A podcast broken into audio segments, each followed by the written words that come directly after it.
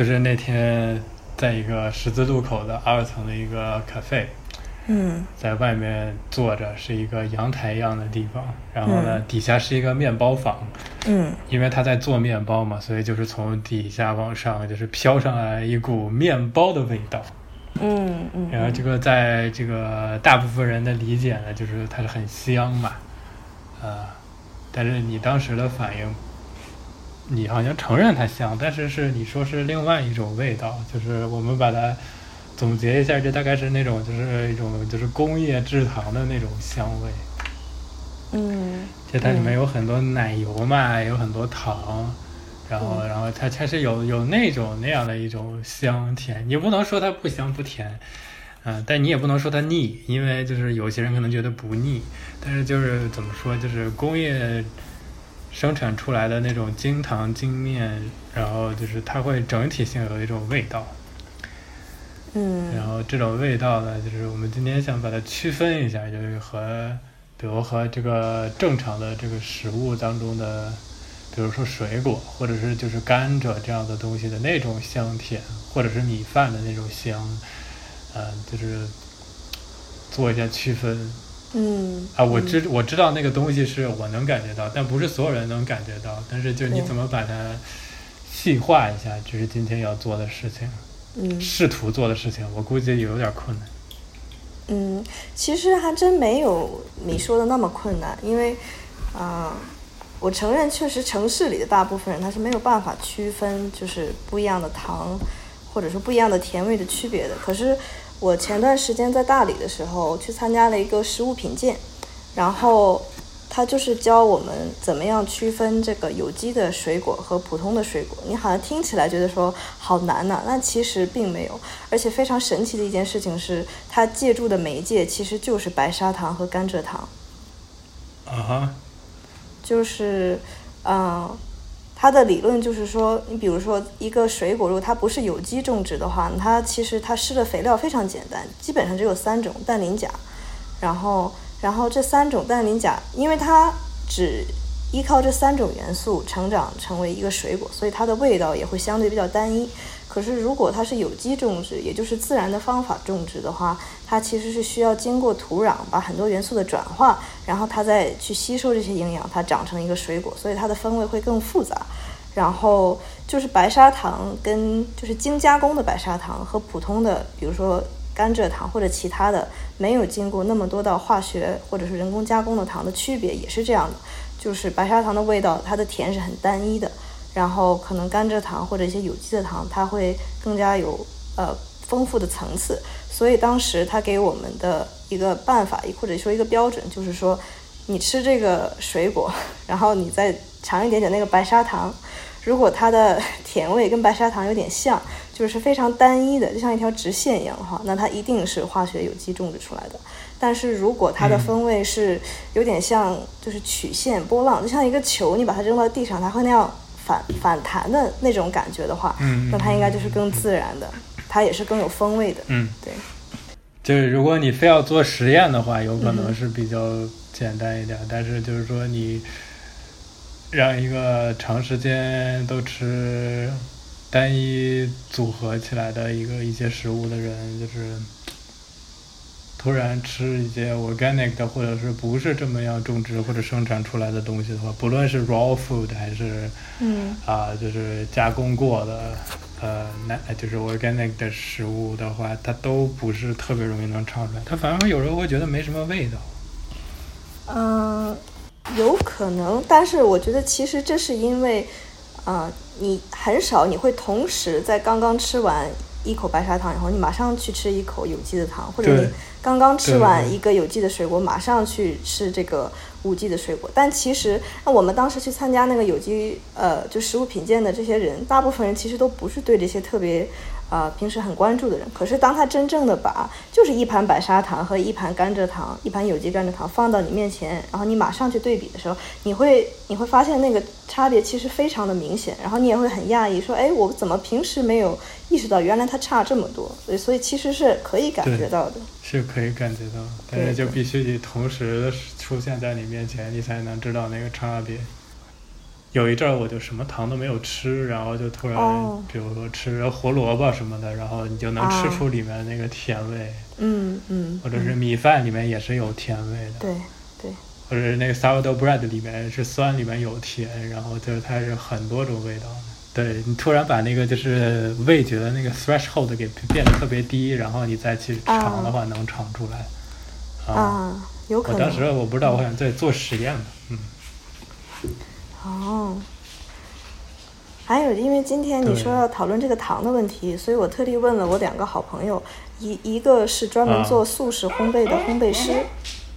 另外一个是一个素食的大厨，然后他现在在学习和实践有机种植，然后他基本上是自己吃生食的。然后，呃，素食的那位大厨他跟我说，白砂糖大部分是化学加工，但是甘蔗糖等等非精加工的糖，它其实是物理加工，对对对对对，嗯。而且呃，就是化学和物理加工的区别是啥呢？他的意思大概是说，化学的加工的话，大部分的风味其实是人就是人工的给它加进去的，可是物理加工它其实是保留了食物的，它用的词是风味，而且他说风味这个嗯词非常的重要，因为食物最重要的东西其实是风味，而不是味道，而且哪怕是嗯糖或者是甜的东西的话，它的味道。不只只是，就是不仅仅是甜嗯而已，而是它整体的风味。对对对但是白砂糖它只保留了它甜的这一个味道而已。嗯嗯嗯嗯，对。就是上次那个，就是上次我们其实录录下来了那期节目叫什么？就是我我看看 title 叫啥来着？哦，那期是二二一一零一，叫视觉主导，感官平衡，主动参与。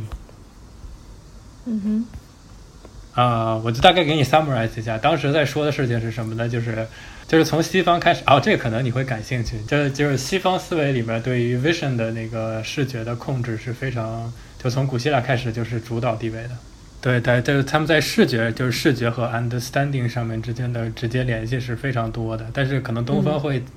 会强调在听觉，但是但是这个这个两个没有什么高低之分啊。我的意思就是说，他视觉主导的话，就是他以后做设计什么的，他都是就是以满足视觉为中心，嗯而就其他的知觉，就比如啊、什么是吧，就是什么眼耳鼻舌身意，就那其其他的那些嗯东西可能就弱化了。嗯啊，所以就是比如说现代建筑就很多都是景观，都是来看的，嗯它不是在不是在用的，是在看的，所以就是它有一个就是感官的不平衡嗯啊。但是呢，就是说你的解决方法是什么呢？就是说不能说因为感官不平衡，OK，那我们就想办法让它变平衡。嗯嗯。那那种变平衡的话，就特别像你刚才说的那个，就是精加工的那种糖，或者是精加工的那种特别 fancy 的那种，就是比如说什么米其林五星的那种大大餐厅里面的那那种那种加工的那种食物嗯但但是但是以米其林五星也有估计很好吃的东西吧，我虽然没有吃过，但是米其林好像我好像只有三星好像也没有，好像没有五哦星。是吧？我还只 我只吃过两星的，我们没吃饱，然后。呃，两星已经很了不起了。嗯啊，但是也没觉得多好吃，反正就是、可能就是它也不是那种那种那种那种精加工的，反正就是就是，他就说 OK，那感官现在不平衡，那我们就让它 balance 吧，至少在建筑界是这样的，他现在有一个倾倾向，就是说 OK，那现在不 balance，我就让它 balance，能让它 balance 是什么呢？就是比如你走进一个屋子里，它会有一种非常浓烈的香水布满整个屋子，然后啊可能会有这样就刺激你的嗅觉，然后可能会有一些环境音啊什么的，就刺激你的听觉，然后会有一个特别 fancy 的一些就是动态的一些东西刺激你的视觉，然后可能还有一些就是特别奇奇怪怪的一些质感的一些东西，你摸起来感觉很诡异那种，就刺激你的触觉，就它是各种单点突破的，你懂我意思吗？，OK，嗯，明白。啊，就它它是它相当于是你是就是所有你的感官是被动接受，而不是你有机整体的主动去去 participate。对对对这个当时呃就是那那期的这个大概 summary 是这样的，就是关于感官和空间的问题。嗯哼，但是但是你仔细想想，我今天想跟你说这个事，实际上是一样的。味道怎么做，可以做成就是让你的味觉可以主动 participate，而不是说就是做一些很刺激的东西来刺激你，让你让你被动的觉得啊这个味道是甜的、咸的、辣的什么的。你懂我意思吧？嗯嗯嗯啊，它有一个 parallel 在里面，嗯嗯，而且你正好最近就是你说那些大你参加大理的那些事情，我感觉可能有一点眉目，可以把它理清楚，就这种东西到底是什么，就是什么样的情况之下可以被称作就是你的在刺激你。什么样的情况下，就是说，就是你可以回味它，就是那个味道是迂回的，就是丰富的呈现在你面前，不是不是特别冲的，就是过来，而是说，就是你慢慢去发掘它，就类似于喝红酒一样，虽然红酒不好喝，我觉得挺好喝的，我觉得挺好喝的，我觉得白水最好喝。啊，你你明白我的意思吧？我我明白你什么意思，大概。啊，你说这个很有趣，就是我觉得主动跟被动的这个呃概念，它不一定是对立的，可是它很有趣。因为你刚刚说这个，我想到就前不久我去参加了一个算是体验吧，它叫呃 Dialogue in the Dark，就是黑暗中的对话。呃，它其实就是让你去模仿体验一下呃盲人的世界是什么样子的。然后，对那个很有趣，因为其实就像你刚才说的，我们生活当中因为太依赖视觉了，所以很多时候视觉带给我们的那种，呃，不能算冲击吧，但它其实我们是很被动的，就是，嗯嗯嗯嗯。但是当你在那个完全黑暗的环境当中的时候，它会逼着你不得不去运用你身体上所有的感官，就是那真的是就是连你的皮肤在感受周围的那个黑暗的环境的。就是它都会，皮肤都会给你一个空间感。那可能因为平时依赖视觉，所以你就忽视掉它了。对对对，还有就是，呃，再联系到今天这个味道的问题，那里面有一个环节很有趣，是让我们去闻一些东西的味道，然后把我们分成两组，然后我们去猜，就是你闻的这个东西是什么。然后其实它。它并没有给我们闻那些非常刁钻的，就是很很难猜出来的东西。其实当你知道它是什么以后，你发现说啊，其实就是你每天可能都会用到的。你比如说，给我们闻的有咖啡啊、红枣，然后花椒、枸杞之类的这些，可能除了第一个咖啡，可能就是在中国的话，不是很多人经常去接触它。其他的东西其实都是就是 everyday life 的那种。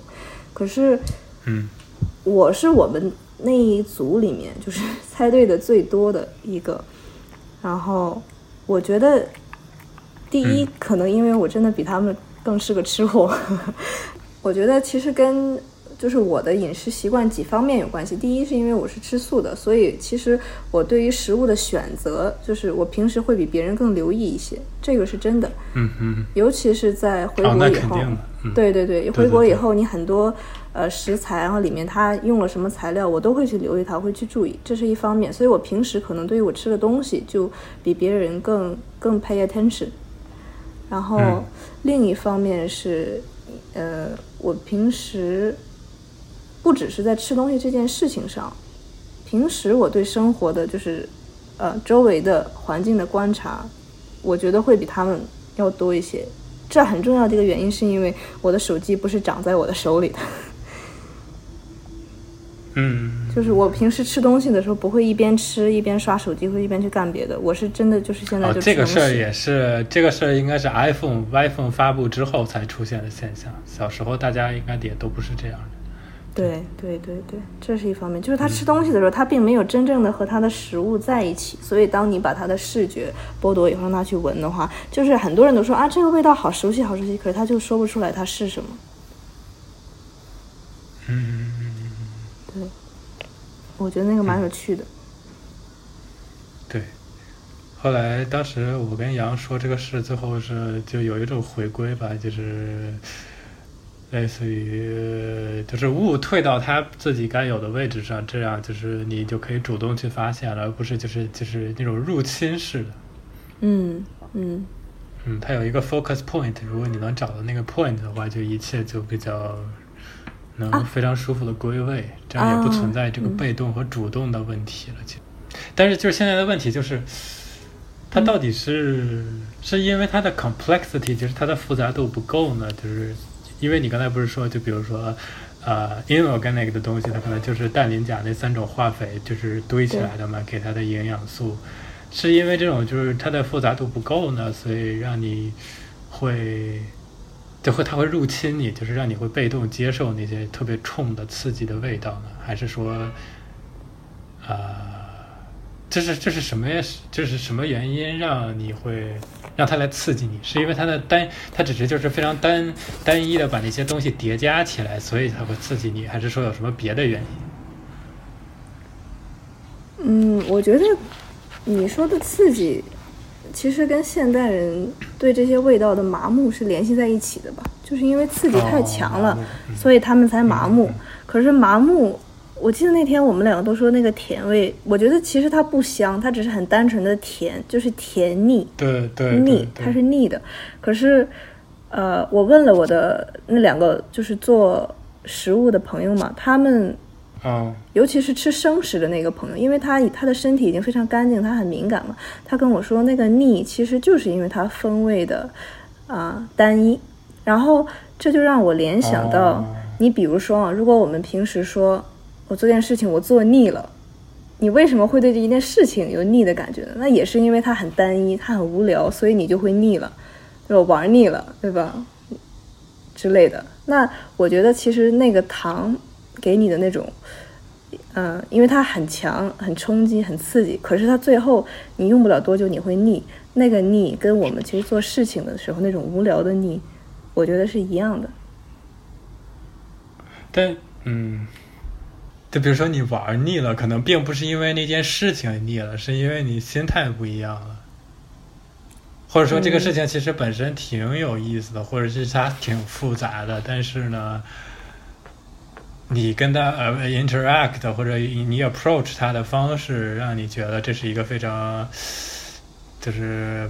怎么说一个 mundane work 或者一个 boring job to do，但就是它是相互的，它是相互的吧？对，是不是？嗯，对，有可能。但其实这个就有点像。哎，你你这个这个 parallel 怎么回到实物上？这个它它是怎么 map 过去的？就是腻啊。因为腻，所以就 map 过去了。那不是，那那这个腻的，那也就是说，它有两种可能，一种就是你 approach 这个食物的这个状态变，就是很单一，所以你觉得腻；第二种呢，就是这个东西它可能真的是就很单一，所以你觉得腻。它就是它是如果是相互的话。刚才你说的那个腻，就是说其实是我们人对待食物的态度，呃，比较单一。这个我觉得这也是一部分，但是跟。白砂糖就是一个 自己的 approach 食物状态很单一的人，跟白砂糖其实是对等的，就是就是两个都是很单一的介质。嗯，再回到刚刚才我前面说的那个逆，举个例子的话，我觉得呢，我举的刚刚那个例子是说，比如说你的那个媒介，就是你在做的事情很单一的时候，你可能会觉得说啊腻了，但是但是它。不一定那个东西会给你一个腻的感觉。你比如说，如果我们联想到全世界所有的匠人，他都是有那种很他用很丰富的那个状态去 approach 他在做的事 mundane 的事情。嗯嗯。但同样的，你比如说一个很丰富的，呃，就是味道很丰富的食物，我不是说那种米其林多少星啊，就是说，比如说它是纯天然的，然后它是在一个比较。很自然、很干净的，就是很丰富的自然环境里长出来的食物。可是，如果你给一个它的味觉等等已经被啊白砂糖啊或者其他种种人工化学的东西轰炸过的人，那他可能也也吃不出这里面的复杂来。所以，我觉得这个事情是互相的。所以，白砂糖其实它既是人人们的产物，它也是人现在这种麻木的状态的一个对等的存在吧。啊，也就是说，本来你可能吃饭是一个非常是吧，就是一个怎么说，就是各种感官 participate 相当好的那么一个状态。结果呢，就是你因为你吃的东西非常单一，所以就会突然觉得，哎，这东西没什么可品味的，然后就很腻。对，然后就腻腻腻腻腻习惯了，然后就突然有一天给你一个，就是可能它真的是有味道的，而且值得你回味的那么一种食物，然后你发现你已经丧失那个能力了，是这么个逻辑吗？我觉得是的，对。嗯，这个我们只是从食物这个或者是特定的这种一种味道，比如说甜味来说。啊，但这这其实其他味道也是啊，苦啊、酸呀、辣呀，就是那种人工辣和天然辣，我靠，那简直就是，对对对，天然辣是能辣死人的，好吗？对对对，而且它那个辣的感觉是不一样的，就是呃，有一些那种呃很辣的那种泡面里面的那个调料的辣，它会辣的你很痛，可是它不香。啊，但天然的那种，就是朝天椒那个那个真的也会辣的你很痛苦的，而且是七窍流血那种痛苦，你知道吗？嗯，可是是，可是我的意思是，它的那种，它带给你的那种痛苦，可能它是更，它是全身的痛苦。可是那个方便面里面那个，它只是让你痛而已，就你你不会想要去。那朝天椒我没有吃过那种很辣的，但它应该还是香的吧？就是你会愿意，你觉得这个痛苦，为了这个痛苦要付出的代价是值得的。可是方便面里面那个，没没没没没，我那是意外吃的，我去就点了一个，我点我点了一个，我问他说有没有辣椒，他说没有，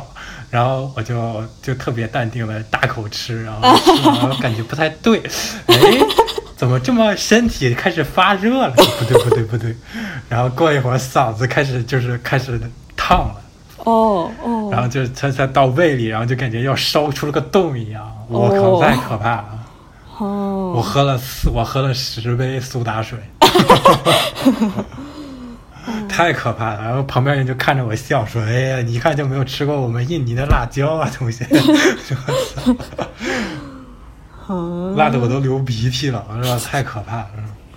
哎，不不不不不，还有还有一个事儿，那就是说，OK，那现在我们的情况啊，其实这个这个跟做建筑是一样的，就比如说现在 OK，那大部分人可能就是他可能没有那个觉知意识了。嗯哼。那你怎么样去推广？就比如说，如果你试图，比如说给你一个 agenda，就是你需要让。就比如给你你你去做一家 bakery，或者你去做一家什么一个店，然后你可能需要去推广，或者说去要让人们找回原来的那种 capacity，你能明白我意思对吧？嗯。啊，那你那你怎么做呢？就有有一个特别典典型的例子啊，就是比如说啊，比如说在我的这个这个引诱下，比如我家人终于开始就是他能尝出来 sourdough bread 里面很好吃的那部分了。嗯嗯嗯。啊，虽然就是上海的 sourdough bread 现在做的还是不是很好，因为可能跟毕竟跟气候有关系。嗯，它这个就是气候养那个养那个豆，那个豆是跟气候是相互协调的，就是可能上海这个气候不是特别适合做那种面包。虽然是这样，但是就是它那个味道就是那个丰富度还是在的。对，啊，就是那种。就中文叫什么老面包或者酸面包嘛，嗯，然后我妈每次去店员都跟她说这个有点酸啊，这个不是坏了，它就这样，嗯嗯，就是就说明就是他一他每次去买都这么说，说明就是大家对这个接受度其实不是很高，嗯，但但也并不是说要逼着你去吃面包啊，我不是这个意思，就是其实馒头以前那种。以前的，就比如说我们北方的那种馒头，老面馒头也是有一点酸的，对，有一点那个特别好吃。对，它不是加酵母的，它不是那个工业发酵，它可它是那个叫老面馒头，是酸的那种，特别大的那个特好吃，而且就是很多营养，还挺好的。我不是说一定要吃西方的东西，我不是这个意思，但是就是对，就比如一些传统的工艺的一些食材加工，其实对现代就是已经就是。它的复杂度降了之后的那个状态，它已经就是，你懂吧？它是它它它接不上了。对，对。他会觉得很难吃，或者觉得哎呀没什么味道，或者怎么样。所以，我那天跟你说，我说我做饭，别人可能不喜欢吃，你肯定喜欢吃。虽然我不确定你现在喜欢吃，但是我的破就在于，就是我用的东西都不是，就是就尽量是 organic 的。但但是有时候我跟那确实太贵了，所以就是你还是就买一点就是新鲜的那种蔬菜也好啊。然后然后就是我基本上不加什么特别重的味料，就是盐，或者是就是有时候会加椰子油。就是我有时候用椰子油炒鸡蛋。有些人都吃不出来那个是椰子油，那椰子油很香，椰子油很香，已经对那个椰子油已经很明显了。我就说它那个味道已经很明显，但是有人还是尝不出来，就觉得嗯，你这个油怎么这么奇怪呢？是吧？啊啊啊！嗯，他他会他会不能接受，但是啊，但是这个因人而异了。有些人可能真的不喜欢吃那个椰子油，嗯啊，但是就是。我那天跟你说，就是你可能会喜欢我的 point 就在于这个，就是它不是我没有加那么多调料，什么？哦哦，那我明白了。然后食物本 啊，食物本身也可以，就是这意意思就是说，哪怕我做的黑料理再黑暗，你也是可以吃的，你知道吗？就是，所以回到那个问题，就是嗯，如何让他们怎么做呢？怎么做呢？对，我觉得是一个循序渐进的过程。你比如说，我那个在做素食烘焙的好朋友，他以前就是在呃南京的一个就是咖啡厅那种，他不是。他们是一个公司，就是又研研发咖啡，然后也研发这些烘焙的产品之类的，所以他其实跟甜品打交道已经很久了。但是他去年疫情的时候，他就辞职，自己去大理开了一家就是做素食烘焙的工作室嘛。然后他对食材等等也是非常的，就是他尽量的讲究。就像你刚才说的，因为很多时候有机东西确实太贵了，他出于他做生意角度，他不可能完全用理想当中最好的材料。而且，其实你如果用那种材料的话，大众也不是一定能接受的，所以他，所以他现在就是在尝试如何用这个对身体和对环境都比较好的材料的情况下，呃，打造出来大众能够接受的口味。嗯，就比如说我在大理的时候，经常吃了他做的那个面包啊、甜点之类的，但其实。这是甜的，可是它并不腻。但是我今天、昨天问他这个问题的时候，他说其实他用的也是白砂糖，但他用的是有机的白砂糖，就是跟市面上的还是不太一样。所以我就觉得，对对对，但是就已经是就是在能够满足可能对素食啊，或者说有机烘焙这些没有概念的人，他们也能够接受这个味道，而且他们，我觉得其实他们回归到找回到他们那个。呃，味觉或者其他感觉的出发点，可能还是健康吧，因为健康是现在大部分人开始比较注重的一个方面了，所以这可能是一个比较好的引子。对对对。哦，这个思路还可以。嗯嗯嗯嗯。所以我觉得就是要循序渐进嘛，就是慢慢的让人们找回那个味觉的感觉，然后，呃，从这个这个呃恶性循环里面找到一个突破的点吧。嗯嗯嗯。嗯，可以，对，食物革命，加油！真真的，它它是同步的，它跟建筑是同步的，嗯。所有的方面，我觉得都是同步的。就是一旦你有了觉知以后，你不可能只对你的味觉或者只对空间、只对声音有觉知的。你的觉知是它会同时的重新回归到你整个人身上。嗯嗯，对。